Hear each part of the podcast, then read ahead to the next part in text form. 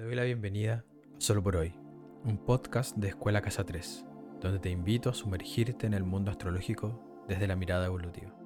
Espero que disfrutes de este episodio. Gracias por estar acá. Sin dudas, este último tiempo ha sido muy intenso, ya que la energía ha estado enfocada principalmente en la transformación del ser humano, propiciando los espacios de conexión con nuestra profundidad, experiencias que la mayoría del tiempo no son para nada agradables pero sí muy necesarias para el crecimiento personal y colectivo. Venimos de un eclipse solar en Escorpio muy intenso, que sentó las bases del tipo de experiencias que seguramente viviremos de aquí a unos meses. Recordemos que este eclipse viene a remecer lo que está frágil y sin sustancia en nuestra vida, y a sacar a la luz aquellas cosas que hemos ocultado o aún no hemos resuelto. Esta es la energía base con la que comenzaremos este mes. La conexión con nuestra profundidad será el tópico más importante de esta última parte del año, por lo que es vital que aprovechemos los tránsitos que vienen para limpiar, sobre todo nuestro subconsciente, soltar y transformar lo que percibimos como oscuridad y dificultad en fuentes de luz y evolución. Para eso es necesario atrevernos a habitar nuestra sombra, aceptar esa parte que no nos gusta de nosotros mismos y utilizar ese potencial para nuestro crecimiento. Esto lo podemos hacer a través del trabajo individual o buscar a alguien o algo que nos permita observarnos con mayor claridad para ver el panorama completo y no solo una parte. Ahora sí, vamos con el detalle de los tránsitos más importantes de estas dos primeras semanas de noviembre. Desde el 31 de octubre al 17 de noviembre tendremos una oposición entre el Sol en Escorpio y Urano en Tauro. Este aspecto viene a seguir trabajando el eje Tauro-Escorpio del cual hablábamos antes.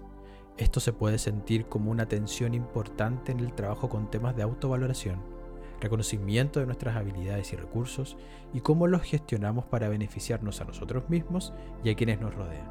Las oposiciones comúnmente se sienten como la necesidad de elegir uno de los dos bandos, y siempre al estar el sol en este aspecto nos sentiremos más atraídos a vivenciar esos aspectos que tienen que ver con su posición. Como ya dijimos, al estar en Escorpio, nuestra parte oscura tomará mayor presencia.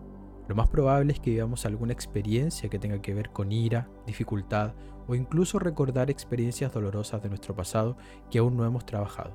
Y aquí está lo más importante de esta oposición, que con la ayuda de Urano nos permitirá hacernos más conscientes de nuestras emociones, reacciones o experiencias para crear conscientemente el escenario propicio para comenzar a equilibrarlas. No se trata de elegir al Sol o a Urano, se trata de integrar ambos elementos para nuestro beneficio. Específicamente, esta oposición nos dice, hay algo, un dolor, resentimiento o alguna experiencia que no está dejando que veas tu verdadera identidad y te mantiene en las sombras.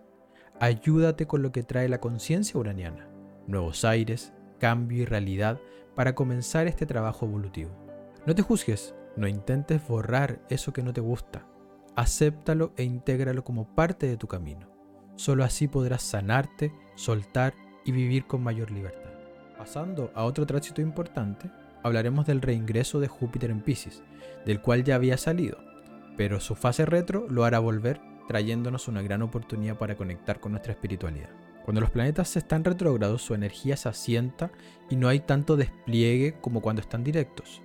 Pero eso no quiere decir que su intensidad disminuya, solo que se va hacia otros espacios de la conciencia.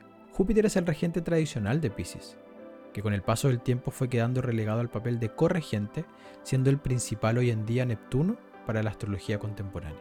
Pero eso no tiene mucha relevancia a la hora de hablar de esta posición, ya que tanto Júpiter como Pisces nos hablan de un tema específico, el uso del conocimiento y la intuición como fuentes de inspiración espiritual.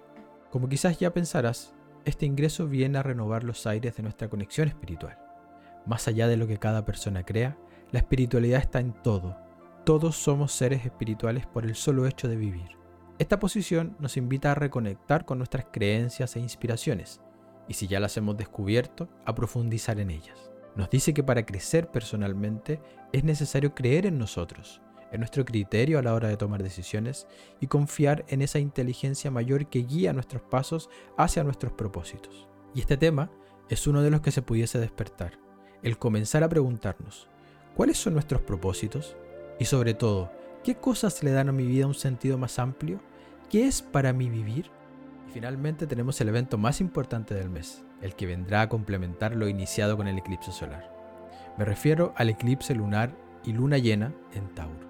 Este es el último eclipse del año y trae un mensaje muy claro. Si queremos crecer, ser felices y vivir plenamente, debemos hacernos cargo de nuestro mundo emocional. Como siempre lo he dicho, en los primeros tres días luego del eclipse no es recomendable hacer ningún trabajo, ni siquiera de intención. Los primeros días de eclipse son para observarnos, en este caso nuestro mundo emocional, y nuevamente, sí, nuevamente, temas de autovaloración.